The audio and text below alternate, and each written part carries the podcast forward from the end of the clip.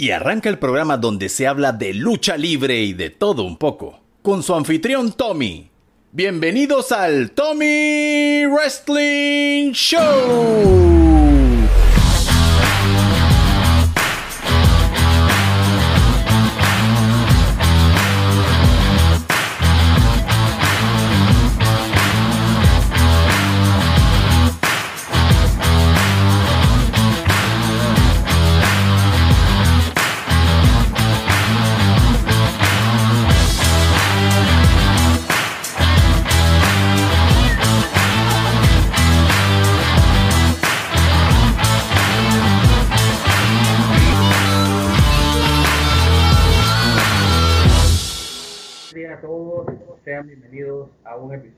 Episodio más de Tommy Wrestling Show. El día de hoy me acompaña el maestro de las apuestas, el caballero del over y el under, el señor Aldo Canto. ¿Cómo estás, Aldo? Buenas, buenas, Tommy. Eh, gracias por la oportunidad y buenas a todos los oyentes del Tommy Wrestling Show a través de Trifulca Wrestling Media. Y bueno, otra semana más que continuando esta nueva temporada del Tommy Wrestling Show. Sí, antes de entrar en tema, eh, quería darle las gracias a muchas personas que hacen posible que este programa se, se haga, tenga imagen eh, y todo lo demás. Agradeciendo como siempre a la gente de la Trifulca Wrestling Media por la oportunidad de pertenecer a su grupo de trabajo, a Blue Monkey 507 por el diseño del logo, a Jacinto Moltó por prestar su voz en el intro a Eric por las gráficas, un man que Crillejo y, y Ortiz Santana le han dado chévere a sus dibujos, así que el man está rankeado. También a partir de esta temporada agregamos a la, al grupo de personas que hacen esto posible a Sigma, empresa de edición de audio y video, la cual eh, es la que está tomando las fotos en los eventos acá en Panamá y pues muchas de esas fotos las estamos utilizando en el intro. El día de hoy, eh, aparte de comentar algunas noticias varias, vamos a concentrarnos en el episodio de esta semana de la tercera temporada de Dark Side of the Ring, que ha sido dedicado a una de las leyendas, yo le podría decir leyenda ya, de la lucha extrema, violenta, de los deathmatch, el señor Nick Gage. Pero antes de ir al plato fuerte, eh, primero les quería comentar de una nueva iniciativa aquí en Panamá que se llama Loop Radio Panamá, eh, que tienen tanto la aplicación para Android, para iPhone, también pueden escucharlos en vivo en loopradio.live. Ahí el señor Aldo Canto tiene un programa donde nos instruye y nos da conocimientos en el mundo de lo que son las apuestas y, un par de tips ahí. Así que si escuchan el programa y se ganan algo, ahí le pueden pasar algo por PayPal, aunque sea, no sé, denle una propinita al pelado, manda da, buenos tips. Aquí a, a, nivel local, pues el día sábado 15 se realizó el evento GW Batalla por el Oro, donde en el evento estelar se enfrentaba el campeón de la GW Vandal, sí, el señor Vandal, el que en algún tiempo estuvo en NXT, estuvo en Major League Wrestling, salió en el episodio de la semana pasada casualmente del Dark Side of the Ring, unos segundos ahí, un combate con Brian Pillman Jr., también estuvo en Major League Wrestling, New Japan, NXT, ha luchado en 26 países, tuvo una, un combate bastante fuerte contra Pandora Blake, que era la, retadora, pues ella ganó un torneo para definir el campeonato, el retador número uno del campeonato. La lucha se llevó a cabo el día sábado 15. Y pues si siguen las cuentas de la GW, que es en Instagram, es gw.official, podrán ver que a Pandora yo creo que le pasaron como siete camiones encima y de frente y como siete más en reboche. Hubo de todo en esa, hubo de todo en esa lucha, Tommy, machetazo, pal driver, suplex, lucha muy movida, lucha muy movida. Sí, sí, sí, eh, al final Pandora literal colapsó, o sea, del dolor literal se desmayó después de la lucha. Pasaron los minutos, no se levantaba, tuvieron que ir los árbitros y, los y, y el resto del roster a tratar de ayudarla, pues digo, Batal la dejó destruida. Como siempre le quieren echar la culpa al gerente general, pero él no tiene la culpa, él no tiene nada que ver, él no está luchando, él nada más organiza las luchas. Quiere estar echando la culpa al pobre hombre. Y aquí, como yo siempre digo en la GW, siempre que los, estos luchadores que son los queridos por el público pierden, siempre es una excusa y siempre es una lloradera, pero de eso hablaremos otro día. Eh, una noticia triste, pues eh, el día viernes 14 falleció otra leyenda de, la, de las luchas violentas, hardcore, pero yo siento que este señor ya lo llevaba a un nivel más, más fuerte, el señor New Jack. No sé si nos puedes agregar algo, Aldo, con respecto a este loco personaje. ¿Qué podemos decir de este caballero New Jack? Este es un caballero que definitivamente eh, yo creo que no había, no había otro luchador que pudiera representar lo que ese caballero hacía dentro del ring. Sumamente hardcore, sumamente violento. Yo creo que él es como una, digamos, una definición dentro del mundo del wrestling. Esto, New Jack, que bueno, eh, es muy recordado por fuera, fuera de todo su, su, su, personaje y su forma de ser en la realidad, también por el, el, lamentable evento en el cual prácticamente asesina a una persona dentro del ring, a un luchador que no se tenía como muy claro el tema de los cortes y esto y lo otro, y la persona muere. Eh, y ya fue muy criticado, altamente criticado por ese tema eh, definitivamente él daba todo en el ring, tenía una, una visión de las cosas muy particular, así que mucha controversia a, través de este nombre. Y bueno, lamentablemente eh, fallece pues este, hace dos días, el viernes, eh, viernes 14, y muy colindante, muy colindante también con la fecha en la que murió la persona que él asesinó, pues, o, o tuvo la muerte en sus manos, por decirlo de una forma, que se habló mucho en las redes, que qué casualidad, pues que, las fechas casi coinciden ahí en ese aspecto. Pero fuera de toda esta controversia, fuera de, de, todo esto, eh, también Paul Heyman, obviamente Paul Heyman, cuando hablamos de ECW, sabemos que Paul Heyman es la referencia, le dedica unos minutos dentro del programa Talking Smack y lo describe como un real, real, real gangsta, porque eso era lo que era él, o sea, él era un tipo que definitivamente eh, hizo lo que quiso y, realmente esto era un personaje, como decimos acá. Así que bueno, baja su, a su alma a New York. Sí, la verdad que fue un personaje que, si mal no recuerdo, se menciona que lo de Gangsta era literal y, era parte de su vida, o sea, estaba a veces envuelto en, digamos, en actividades no, digamos, no muy, no muy legales y, era como su estilo de vida y, lo llevaba al ring. Era un jansta de, del ring, así. Sí, correcto. Dentro, dentro de sus logros se puede mencionar que fue tres veces eh, campeón en pareja de la ICW dos veces con Mustafa Said y una con John Cronus. Que con el Mustafa Said creo que era el, ese era el, el team, ¿verdad? Como el ah, correcto. Sí, exactamente. Ok, bueno, paja al alma del señor Niviak.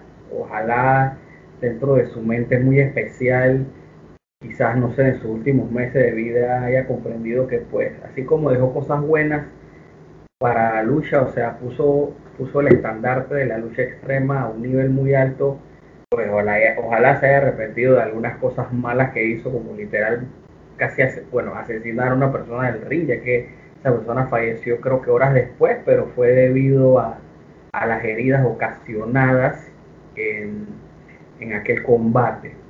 Eh, también eh, se acaba de terminar lo que es el evento WWE WrestleMania Backlash. O hubo una mezcla de nombres ahí y en el evento estelar, eh, Roman Reigns vence a Cesaro en una lucha que fue bastante física. No puedo decir que haya sido como que técnica, pero sí hubo bastante, más que todo golpes.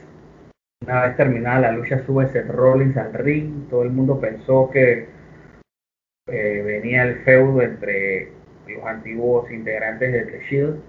Por lo contrario, Seth Rollins fue a buscar a Cesaro, tiene esa riña de WrestleMania y por lo que anunciaron durante el evento, pues el otro mes tenemos a Cell y la, la brujona del evento fue de que era como temático porque el patrocinador era la película de Batista que van a estrenar en Netflix que es de relacionada a zombies y una lucha de leñadores entre el Miss y, el señor Demian Priest y los leñadores eran los zombies. O sea que totalmente se pierde la seriedad y hacen ver que al final los zombies se comen al Miss y, en ese momento yo dije, esto no puede ser, puse ese pay-per-view en mute, me puse a hacer otras cosas y nada más vi la lucha estelar. Para mí murió el evento en ese momento. ¿Qué va? Eso parecía un, un spin-off de, de Walking Dead, una cosa así. Sí, una, sí, porque el, sí creo que lo único positivo era que el maquillaje de estos zombies eh, sí era de bastante calidad, eso sí no lo voy a negar. Pero bueno, sabes que WWE es experta en hacer las cosas con las manos y después las desbarata con los pies. Exactamente. Y bueno, Aldo, este creo que esta semana también vienes con el ya conocidísimo segmento de los luchadores que están cumpliendo años por estas fechas. Adelante. Sí, correcto. Tenemos los cumpleaños de la semana, pues ya eh, los cumpleaños tenemos los siguientes. Eh, en primera instancia, el gran luchador británico, actual gerente general de la NXT, William Regal. Eh, en los años 80, cuando tú escuchabas la palabra arriba, solamente te viene un nombre a la cabeza, Tito Santana, directamente de México. Eh, por ahí también Billy Kidman. Eh, por otro lado también tenemos a Doug Basham de los Basham Brothers, Scarlett Bulldogs, Jimmy Wan Yang, eh, que se vestía de vaquero en WWE y también fue de los John Dragons de la WCW con Kasa Ayashi.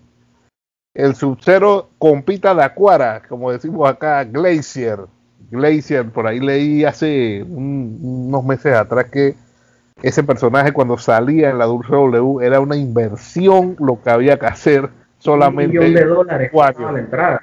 Exactamente, entre luces, vestuario y todo lo demás. Y lamentablemente este señor fue un gran jover porque yo nunca lo vi, pocas veces lo vi en Nitro, casi nunca lo vi con algún título y honestamente esa era la, una de las cosas incomprensibles de la WCW. Pero bueno. Increíble. Sí, también tenemos a la personalidad que hay que considerarlo como un luchador porque este señor se subió arriba del ring, peleó contra DDP, peleó contra Carmalón, el gusano, el deportista Dennis Rodman, también de cumpleaños esta semana. Eh, Matt Cardona, alias Zack Ryder, también. El Doctor Muerte, Steve Williams, hubiera cumplido años también. Vader, también otro, hubiera cumplido años. Dragon Lee, Cody Dinner de la ECW, Damn, Ron Simmons, Farouk, eh, Mike Canellis, David Fielding, Justice Payne, que vamos a hablar de él ahora en un rato, y cerramos la lista con El Padrino, el Good Father, tremendo personaje el Padrino. Y, es un, un, personaje que a, a, mí me llama mucho la atención porque él ha sabido a través del tiempo hacer diferentes personajes y todos notorios todos muy notorios. Eh, el otro segmentito que siempre hacemos eh, es el Panteón.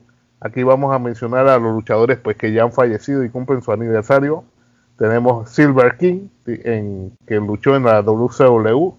Mass Transit, que es casualmente lo que conversamos hace un rato. Ese fue la víctima del señor New Jack. Eh, el mismo New Jack, que ya lo conversamos. Eh, y la diva de la WWE, Ashley Massaro. Con esto terminamos con los cumpleaños y el panteón. Y ahora que mencionas a Ashley Massaro, casualmente hace una semana estaba viendo Smallville y hasta salió un episodio con Kane, y en otro episodio salía Batista. Y mira, no, no me acordaba en el momento que ella había fallecido. Wow. Sí, correcto. cómo, pasa el tiempo, digo? Porque eso pareciera que no pasó no hace mucho. Sí, y es como que se van demasiados luchadores. Y eso que ahora mismo los estándares como de medicina y de cuidados, digamos, están como un poquito más, como más rigurosos. Pues antes era como que haz lo que te da la gana, pero llega el día del evento y lucha, pues, y no había como, como mucha vigilancia con, con, respecto a, digamos, a la salud o al estado de los, de los luchadores. O sea, digo, no me alejo mucho de la realidad.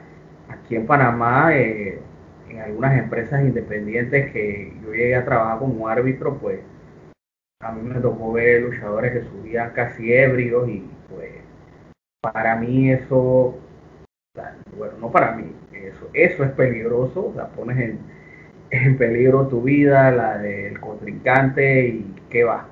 Pero bueno, gracias a Dios yo, por lo menos en acá en GW, pues está prohibido todo ese tipo de cosas y bueno, alrededor del mundo se ha tratado de, controlar. Sí, correcto. Eh, Imagínate que así Mazaro ya cumple dos años de, su fallecimiento. Wow. Es que también, ¿qué pasa? Que el año pasado, o sea, literal, es un año, pero a veces uno como que ni lo cuenta, porque fue como, como pérdida total.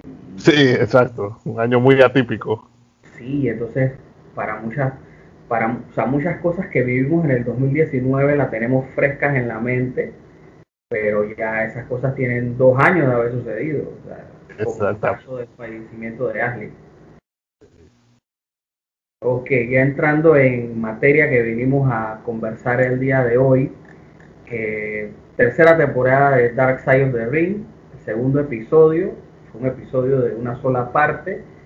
Eh, se habló de lo que es el señor Nick Gage, una leyenda de la, de la lucha extrema.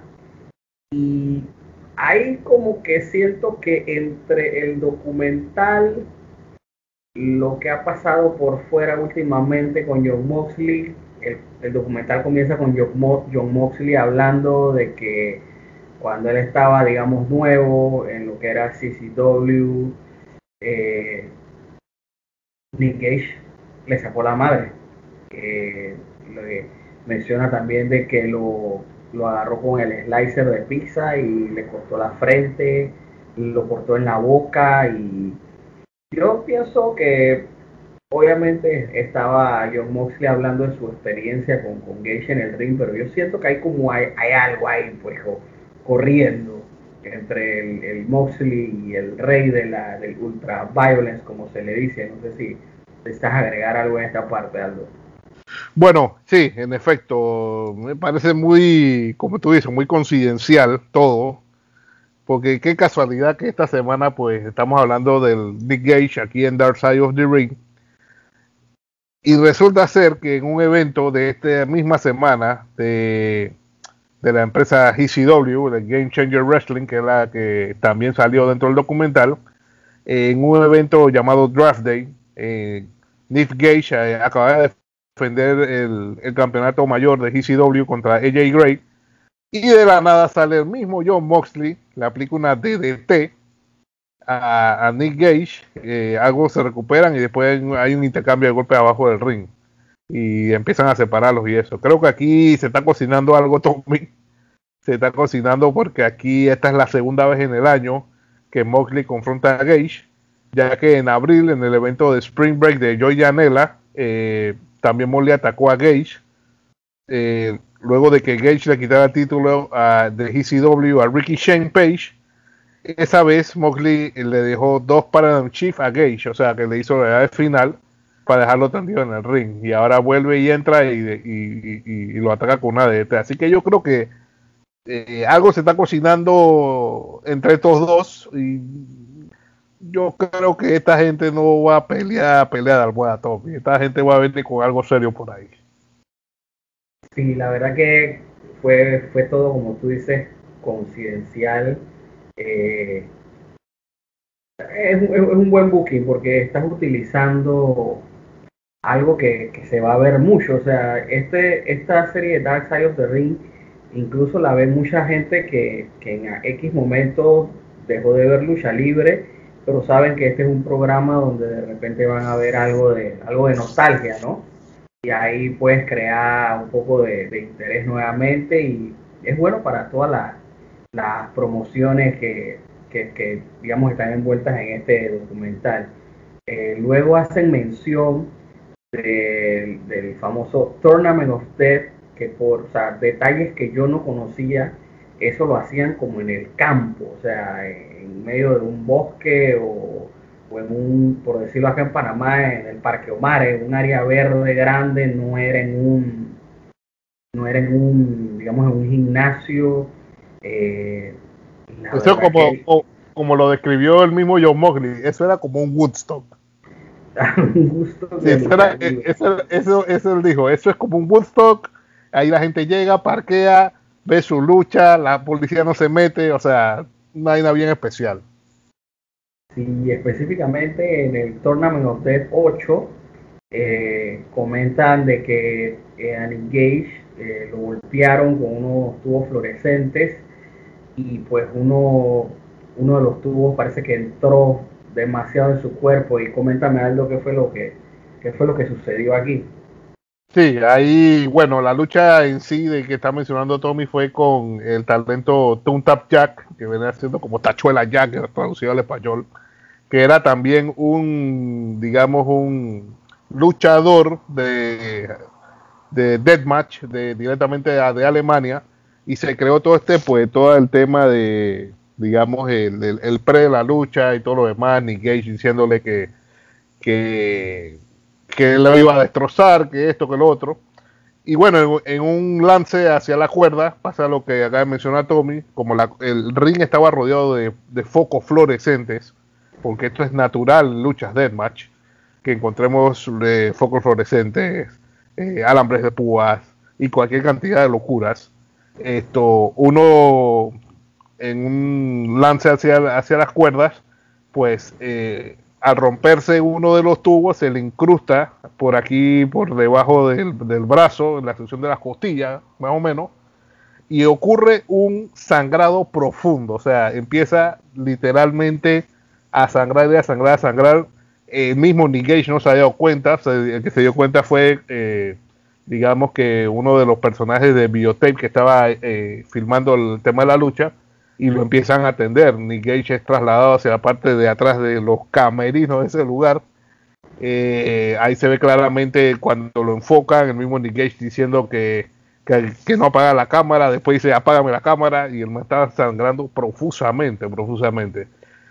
En el lugar donde se encontraban, por alguna razón no podía llegar la ambulancia, así que tuvieron que llamar un helicóptero. Llegó un helicóptero, el mismo Nick Gage manifiesta que cuando llega el helicóptero él pierde el conocimiento eh, y cuando él pierde el conocimiento eh, y él es trasladado en el, en, la, en el helicóptero, ahí Moxley revela de que él estuvo muerto por 7 minutos debido a la gran cantidad de sangre que él había perdido. Entonces, eh, y luego, luego de eso, él fue atendido pues en el, en el, en el hospital hasta que lograron pues volverlo a la vida, en pocas palabras y, en modo, digamos, como de humor negro, eh, ese suéter de Chicago que tenía Nick Gage el blanco, después de esa cortada se transformó en el suéter rojo. Sí, exacto. sonará muy cruel, pero digo, son los riesgos de, este, de este tipo de, de combates. Y, y, digo que aquí hay, aquí vimos la prueba de eso, o sea, lo que debió ser una cortada tú sabes, algo superficial, no sé qué, fue algo que hizo que Dick Gage estuviera muerto por siete minutos. Una insalubridad así con mayúscula cerrada y negrita que yo vi, no sé si te acuerdas que hay una toma donde avientan a un tipo hacia los focos y hay como dos personas como del crew aguantando los focos como para que estén de pie.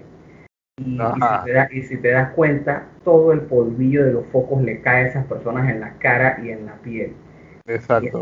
y esa vaina es lo más venenoso que hay. Esa vaina te tapa los poros, si te cae en la garganta o te llega a los pulmones, te tapa las vías respiratorias porque ese polvo se pega a las paredes. O sea que yo no sé, no sé qué tanto se dedicarían esas personas a eso, pero no creo que estén muy bien de salud si muchas veces llegaron a hacer ese tipo de spot de ellos agarrar esos tubos, porque qué va. Incluso ahí, incluso antes del, del, de presentar esto que estamos conversando, también hay un clip de, ahí sale varios clips de Nick Sigmondo, que oh. también fue, que también fue otro talento que podemos decir que es chuleta, extremadamente hardcore y de, y, de luchas de match. Ahí se ve, hay una parte en que él brinca de la tercera cuerda y él cae como en unos focos con una escalera y uno de los pedazos de los focos se le incrusta por aquí, por la zona de la barriga de él. O sea, literal como si se hubiera autopuñaleado. O sea, porque esta gente, o sea, definitivamente que, que mucho, y ahí también se cuenta, pues que, que Nick Gage se habría inspirado, pues, de las luchas de matches del pasado, como era el clásico eh, Terry Funk con Cactus Jack, allá en Japón, ¿no? Y es como, como una cadena, porque eh, Cactus Jack y, y y Terry Funk, ellos, digamos, se inspiraron de combates ahí mismo en Japón. Ellos fueron a Japón, tuvieron su riña y ellos inspiraron a una nueva generación de, de violentos como Gage, como Mondo, algunos de ECW. Y bueno, siento que para bien, ya como que no ha habido una cadena de, de nuevas generaciones de esto, puede que uno que otro por ahí, pero ya no es algo así como, como que pase siempre, pues ese tipo de lucha como que la gente recapacitó y como que no, eso es como para ocasiones especiales, pero no, no todo el tiempo. Sí, ahora que mencionas eso me, me hace acordar también que cuando John Moxley eh, explica que la, su primera lucha con Nick Gage, o sea, él, dentro de su descripción, él decía que la misma gente decía, hay que mátalo, o sea, que la misma gente estaba ya como bien, tú sabes, bien metida en eso y ya querían como otras cosas, ¿no? Entonces el mismo Moxley dice que ve acá, pero si también nosotros hacemos todo para vivir, o sea, y que él tampoco lo hacía ni por dinero ni por estatus, él nada más lo hacía por el feeling este del deathmatch, o sea, que para que tú veas que toda gente, eh, digamos que en este sentido hacen este tipo de lucha más por vocación que por otra cosa. Exacto, como por amor al arte, porque créeme que este tipo de empresas así pequeñas dudo que tengan algún tipo de seguro médico o, algo así, pues. Exactamente. Como siguiente punto en el documental, eh, mencionan que, que Gage eh, pues quería ser luchador desde pequeño, incluso su hermano también fue luchador, era Justin Payne. El papá de él era luchador también, que bueno, fanático de la lucha libre. Y ellos desde pequeño eh, participaban en lo que era llamado el, backyard wrestling. Utilizaban los alambres de púa, como mencionábamos, inspirados en lo que era la lucha japonesa, lo que era ECW. Y bueno, de ahí nació el, el CCW, el Combat son wrestling. Luego de esto ya hacen mención eh, de cómo este tipo de luchas le pasaba factura a Nick Gage y cayó fue en lo que es el uso de, drogas. A ver si nos amplias un poco más el tema. Sí, correcto. O sea, es que para Nick Gage también, o sea, él tenía, digamos, eh, o sea, él, mismo, él mismo se describe como una persona que tolera mucho dolor eh, y por eso le gustan hacer este tipo de luchas. Eh, pero obviamente todo esto con el pasar del tiempo pasa factura en diferentes temas. aparte de eso, de los riesgos, digamos, de salud, también tenía temas familiares, por ejemplo, cuando su mamá murió porque padecía cáncer de seno, eh, también esto, eso le afectó la parte mental en ese aspecto eh, una de las drogas que estaba como consumiendo esa era Oxycontin y Precorset.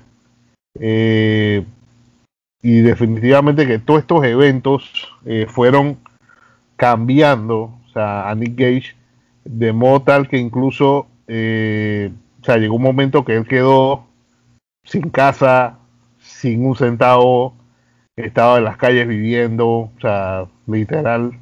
Y bueno, producto me imagino que de la desesperación o, de buscar ingresos y demás, incluso el, tipo va y roba un banco. Y, y, luego de que roba el banco, el banco le, le presenta el dinero al promotor y el promotor de una vez al ver el dinero sellado con, con, las tiras estas que le ponen a los billetes, él sabía que, ese dinero había sido robado de banco. Él tuvo que hablarle mucho a Nick Gage que, en este sentido pues él eh, asumiera eh, su rol, asumiera su culpa de lo que había realizado. Le tomó como unos días, él le daba seguimiento, seguimiento, seguimiento, hasta que finalmente pues Nick Gage eh, se entrega, ¿no?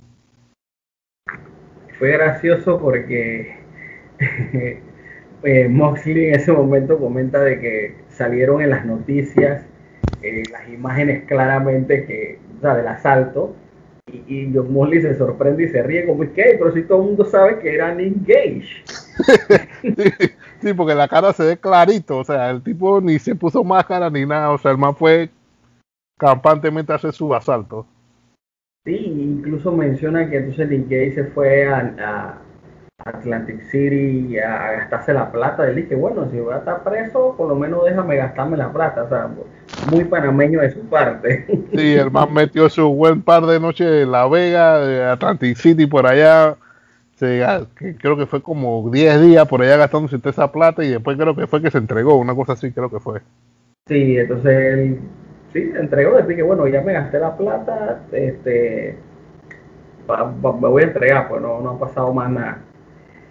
Luego de esto, eh, él tuvo cinco años en, en prisión, eh, aparentemente, por lo que comenta el hermano, nunca lo fue a, a visitar, pero él recibía cartas eh, de todo por parte de lo que eran los los fanáticos, o sea, en otro caso de repente, digamos que si le envían cosas a un asesino, es como que, oye, la gente está loca, ¿qué le pasa? O digo, igualmente Cage cometió un delito, no es que lo esté justificando, pero de repente por no ser algo así como asesinato, los fanáticos como que todavía lo, lo llevaban en su mente, pues digo, él, cuando esto pasó, él estaba todavía en su top, seguía siendo una de las estrellas de la lucha hardcore en, Estados Unidos.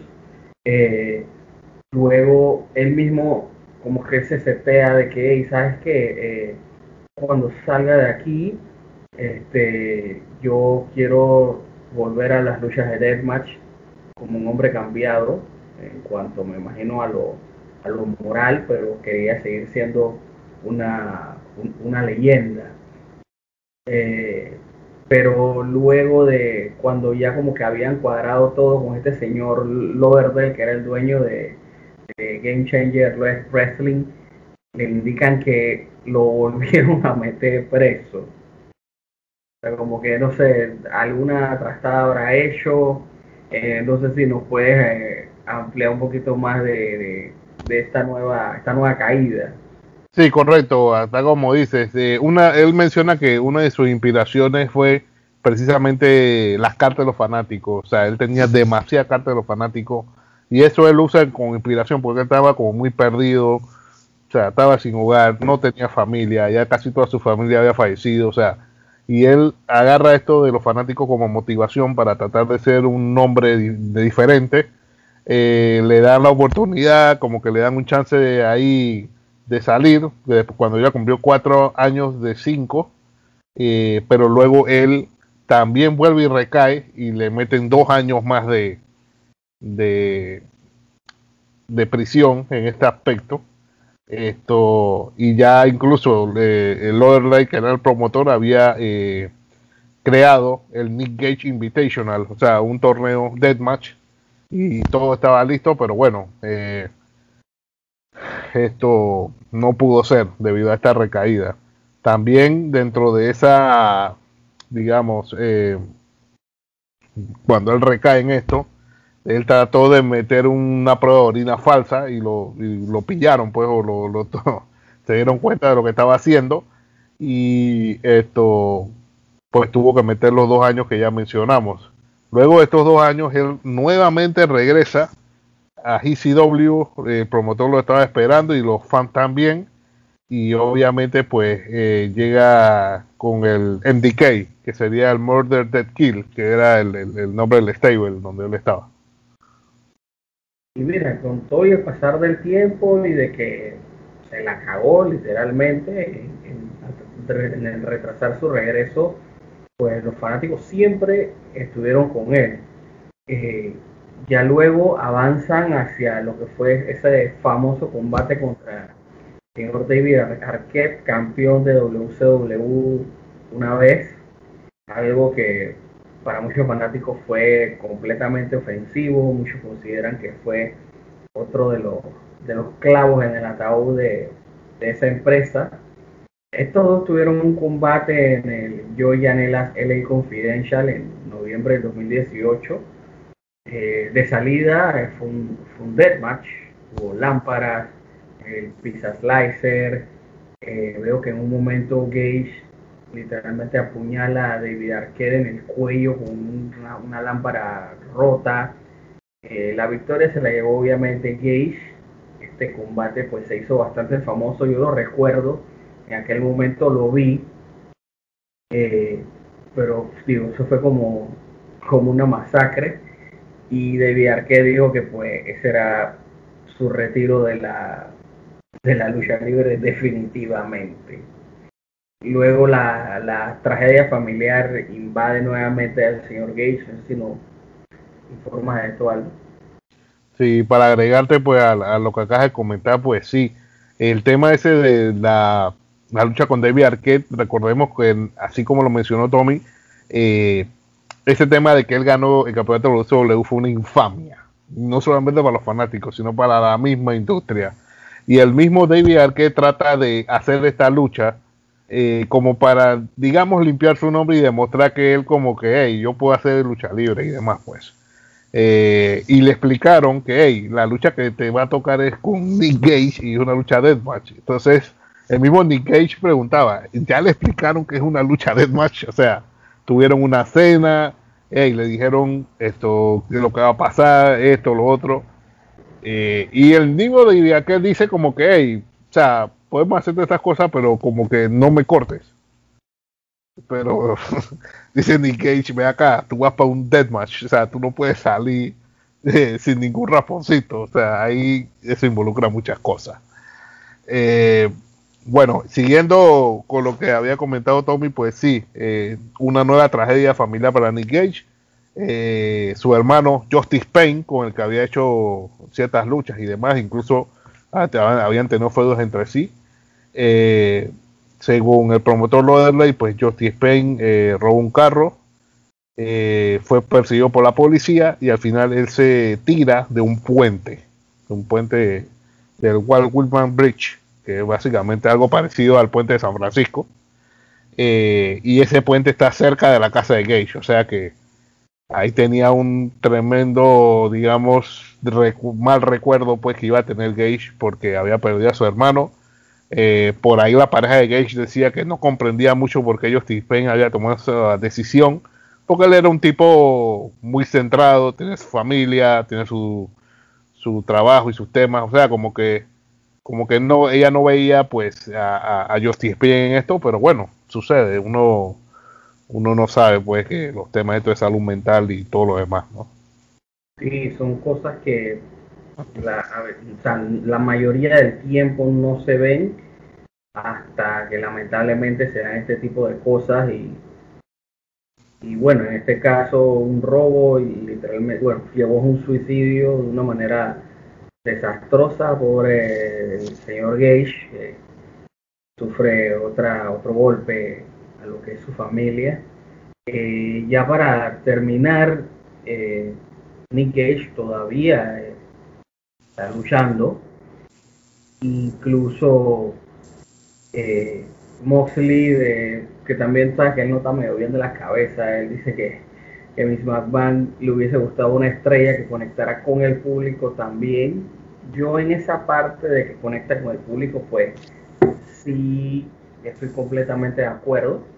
Eh, independientemente de que Nick Gage quizás nada más sepa aplicar un par de llaves, cuidado que ninguna, pero el carisma que él tenía con ese estilo tan peculiar de lucha, pues eh, lo hacía un favorito del público, incluso estando siete años preso, o sea, tuvo cinco, iba a salir, se la cagó, regresó, igual el público lo, lo, lo, estuvo esperando siempre y ahí te das cuenta que eh, muchas veces eh, el, luchador no tiene que ser el mejor técnico, sino simplemente el público lo quiera, porque digo, yo siempre utilizo este caso de Lance Storm, un excelente técnico, pero ese señor tenía cero carisma con, el público. Ese señor tenía el carisma, no sé, de un vaso vacío. El, el, fuerte de él era el llaveo, el contrallaveo y toda la habilidad que tú quisieras.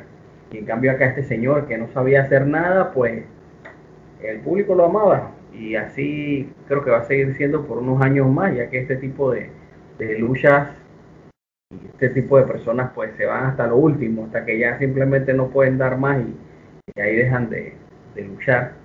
No sé si deseas agregar algo adicional, Aldo, ya para concluir con el programa de hoy.